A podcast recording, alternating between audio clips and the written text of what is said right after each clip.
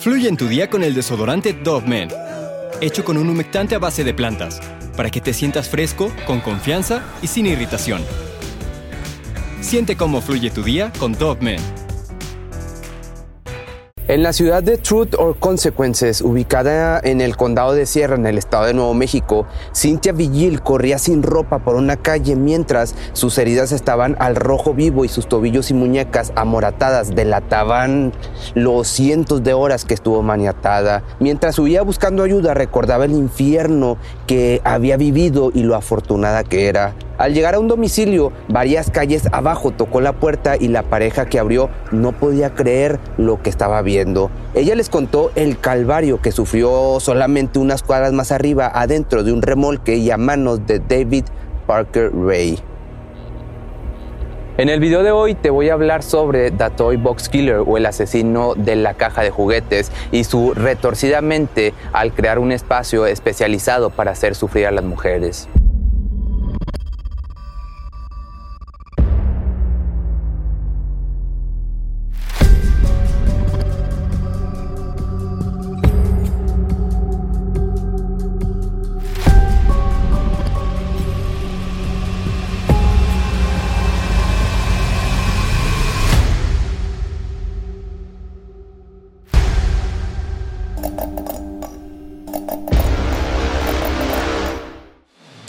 Nacido en Belén, Nuevo México, Estados Unidos, el día 6 de noviembre de 1939, David Parker Ray tuvo una infancia complicada como suele ser en este tipo de casos. Abandonado por sus padres a una edad temprana, creció con un sentimiento de orfandad que lo perseguiría toda su vida. Aunado a esto, sufrió de violencia, abusos y agresiones por parte de familiares así como compañeros de escuela.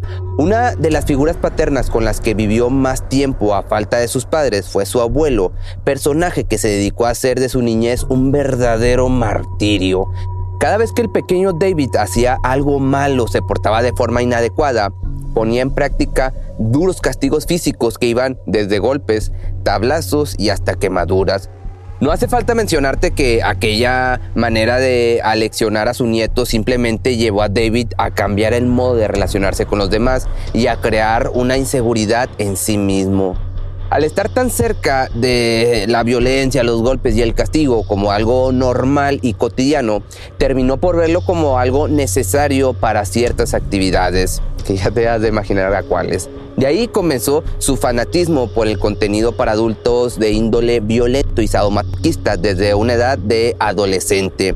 Y no solo eso, sino que viese en el sufrimiento, los abusos y el rapto de mujeres un comportamiento excitante y obligatorio para llegar al clímax. Como podrás imaginarte, Parker nunca fue un buen estudiante y a pesar de que tampoco ayudó su abuso continuo del alcohol y las sustancias ilícitas, logró graduarse del Instituto Secundario de Valley en Albuquerque, esto en el año del 57. Con una vida sin rumbo y sin planes, solo dos años después se casó con una vecina del pueblo a quien conocía desde hacía años y tomó la decisión de ingresar al ejército de los Estados Unidos. Ahí se especializaría en la mecánica aeronáutica, conocimiento que le proporcionaría las herramientas conceptuales para llevar a cabo sus perturbados planes una vez que regresara a casa. Lamentablemente su primer matrimonio, pues evidentemente es de esperarse, no funcionó debido a la forma en la que David entendía el placer íntimo es decir, el tener intimidad de forma violenta, y su pareja decidió divorciarse en el año del 61. Intentando de nuevo, poco tiempo después contrajo nupcias con otra mujer que de igual manera lo dejó a los seis meses por el mismo problema. Ya para el año de 1966, el amor parecía corresponderlo, pues se casó con Glenda Bording, una mujer tímida con quien tendría una hija de nombre Glenda Jean. Pero, sin ser una sorpresa para nadie, las exigencias en la cama de David terminaron por ocasionar su tercer divorcio. Ya con la mentalidad de que jamás encontraría a alguien con quien satisfacerse, comenzaron los secuestros y las primeras víctimas. Nadie en la pequeña localidad en la que vivía imaginaría que aquel soldado genio de la mecánica y profesor de la escuela espartana de aeronáutica, además de un respetado miembro de la comunidad, se convertiría en uno de los peores y más infames asesinos de la historia. Su aspecto físico era el de un hombre llamativo, por decir algo, con una estatura por arriba del promedio y con una complexión delgada.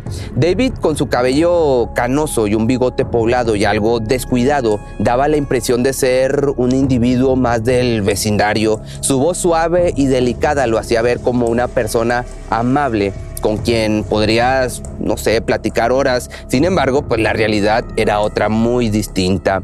Detrás de aquella máscara de bondad y personalidad encantadora se escondía un tipo sádico e inhumano capaz de lo peor con tal de llevar a cabo sus fantasías más perturbadas. Disfrutaba impartiendo dolor sin importar rebasar los límites o la misma muerte de las víctimas. Es por esto por lo que una vez que la población de Truth or Consequences de apenas 6.000 habitantes en aquel momento leyó la noticia, quedó con la boca abierta tras conocer las horribles abominaciones que este hombre llevaba a cabo en su pequeño remolque. Como ya escuchaste en un principio, Cynthia Vigil fue la única mujer en escapar a este tipo de la caja de los juguetes, pero las autoridades estimaron que antes de ella al menos fueron 60 mujeres que pasaron por aquel infierno en la tierra, que ahorita te cuento qué es esto de la caja de juguetes.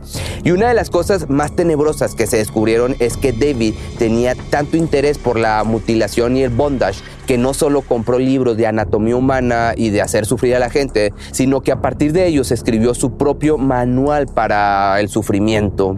En algunas de estas páginas, este hombre escribió que una mujer hará o dirá lo que sea para liberarse de la tortura, pero que en el fondo en realidad la desea. Y una de las frases que más ruido hizo el día de su juicio ante las autoridades fue esta, si vale la pena raptarla, vale la pena mantenerla cautiva. Con esto quedó claro la manera tan enferma de ver sus actos y del poco arrepentimiento que tenía. Otro de los escritos que impresionó a las autoridades fue el hecho de que David mencionara hacer uso de hipnosis con sus víctimas. Esto ya que no le bastaba con encadenarlas, pues no confiaba del todo en este método. Pero cuando Parker se refería a la hipnosis, en realidad se refería al famoso proyecto de control mental conocido como MK Ultra, que por cierto, si no conoces sobre este tema y quieres un video sobre esto, pues déjame en los comentarios. Ya es un tema bastante choteado, pero pues igual, pues quien quita y lo haga.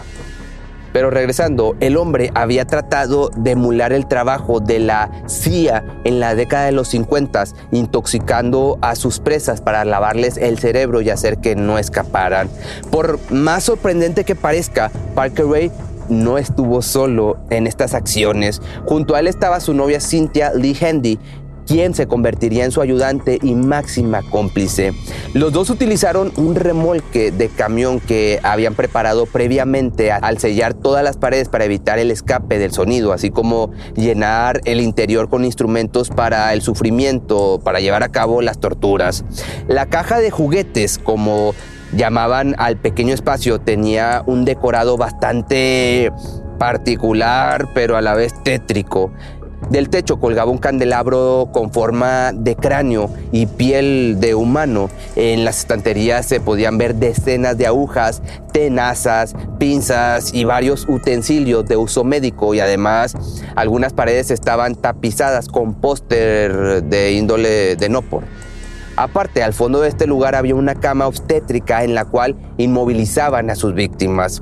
El piso pues, te podrás imaginar, estaba lleno de mugre, de rojo, de ya sabes de qué, y de marcas de zapatos. También en un armario tenían látigos, correas, cadenas, poleas y hasta sierras. Todo esto era el hábitat que habían construido para el sufrimiento. Aquel día en el que Cynthia fue robada era la mañana del 20 de marzo del año del 99. La joven mujer estaba comenzando su rutina de trabajo buscando clientes potenciales, ya que se dedicaba al trabajo más antiguo del mundo, a los servicios carnales. Y desde el otro lado de la calle, David le hizo una señal para que se acercara y después de una pequeña plática acordaron un encuentro a cambio del dinerito. Cynthia se subió al vehículo sin sospechar nada. Una vez que el negocio estaba terminado, por negocio me refiero pues al delicioso, Parker sacó una placa de policía y la amenazó con detenerla. La mujer intentó resistirse cuando intentó ponerle las esposas, pero sin darse cuenta de que había alguien más en el coche, no pudo hacer nada más. La pareja de David la dejó inconsciente con una descarga eléctrica. Con la víctima neutralizada ya, manejaron hasta la casa, la trasladaron de inmediato al remolque y le quitaron la ropa, le pusieron un collar de perro y la encadenaron a un gancho que sobresalía del techo. Acto seguido puso una grabación y la dejó ahí. La cinta que sonaba era la misma voz de este hombre eh, dando un discurso sadomasoquista lleno de amenazas y maldiciones. Además tenía la costumbre de grabar los sufrimientos que cometía con todas sus presas. Unas cintas que serían piezas claves una vez que fuera llevado ante la justicia a compadecer. Estas cintas que se mostraron en la corte decían lo siguiente, has sido elegida, seleccionada por tu cuerpo y por tu aspecto. Me gusta el sadomasoquismo, así que cuando siento esta urgencia, voy por una chica. Ambos sabemos para qué te hemos traído. Tus muñecas y tobillos están encadenados y estás amordazada porque no te gustará cómo lo hago. Te quedarás aquí sin ropa y encadenada. Estarás colgando el techo por las muñecas y te asustaré muy fuerte con palmetas, cuerdas, látigos, gatos de nueve colas y con lo que me plazca. Durante los más de 30 minutos que duraba esta grabación, Cynthia pudo saber lo que le esperaba. Sabía que no solo la habían privado de su libertad, sino que también era parte de algo más macabro y siniestro. Estaba procesando este hecho de que sería abusada, golpeada, torturada, mutilada. Muy probablemente le quitarían la vida. La única forma de sobrevivir era interpretar el rol de esclava, tal como su captor quería. Así el sufrimiento comenzó. El primer paso fue tormento psicológico. David y Cinti le mostraron cientos de fotografías de mujeres encadenadas y sodomizadas para darle a entender que no era la primera ni sería la última, o al menos era lo que ellos creían. Luego le proporcionaron descargas eléctricas durante horas y horas para romper su mentalidad en dado caso que quisiera escapar. La llevaron a lo que llamaron el cuarto sucio, donde la levantaron del techo usando un sistema de cadenas y poleas. Una vez suspendida en el aire, fue abusada con varios juguetes y desgarrada con látigos y cuerdas de formas distintas. Pero, espérame, lo peor aún estaba por venir. Cuando lo llamaron la caja de juguetes, Cynthia supo que podría ser su fin y este sería su último día. A la mañana siguiente, la joven intentó liberarse aprovechando que David tenía que salir de la casa y sus captores habían dejado la llave de su cadena en una mesa cercana. Pero justo cuando estaba a punto de alcanzar la llave, Cindy la tomó por sorpresa y las dos comenzaron a forcejear. Era una lucha de vida o muerte y Cynthia sabía que su vida dependía de esto. La cómplice agarró a la víctima por el cuello y con un picayelo la apuñaló. Afortunadamente, la mujer logró agarrar una lámpara y aplastarla en su cabeza. Ya con su atacante en el suelo, abrió la cerradura de la cadena y salió corriendo sin ropa a la calle con todo tipo de heridas en el cuerpo. Al llegar a la casa del matrimonio Bridge y contar lo sucedido, llamaron a la policía quienes respondieron de inmediato al llamado. Al revisar la policía el remolque, no podían creer lo elaborado y tétrico de este lugar. No solo estaban las pruebas de los instrumentos, sino los cientos de horas de grabación en donde hacían sufrir a las mujeres. Tras la detención, el FBI se hizo cargo de reunir las piezas y las evidencias y lo que descubrieron los dejó impactados. Descubrieron que había cuerpos en el desierto de algunas mujeres que habían desaparecido de forma inexplicable. Y al final de todo, pues resultó que no solo la pareja actuaba en dúo, también se supo que contaban con la ayuda de su hija Glenna Jean y de un hombre llamado Dennis Yancey. Entre todos apoyaban al sádico hombre de la caja de juguetes a reunir mujeres para poder divertirse en sus juegos retorcidos. Y lo más descarado es que a pesar de las incontrolables pruebas en su contra, David mantenía su inocencia a toda costa. Sus cómplices fueron acusados de conspiración en el asesinato de la novia de Yancy y fueron condenados a 36 años de prisión.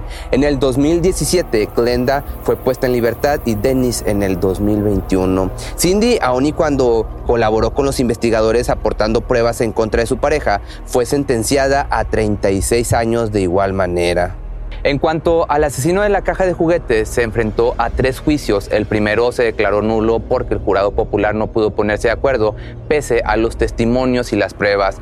En el segundo tuvo que ser aplazado debido a la muerte del juez y el tercero no hubo escapatoria, 223 años de prisión. Tras el veredicto y a pocos días de ser enviado a la correccional del condado de Lee, David Parker Ray murió de un infarto, llevándose consigo la cifra oficial de las víctimas a las cuales les hizo sufrir. Pero si te gustó este video, no olvides seguirme en mis redes sociales y recuerda que la página de la merch es pepemisterio.com, que puedes encontrar juris como estas, que atrás viene el... Se me fue el pedo. El cuervo. Y puedes encontrar estas, que es la Dalia Negra, y hay otros 5 o 4 diseños más. Y pues nos vemos en el siguiente video.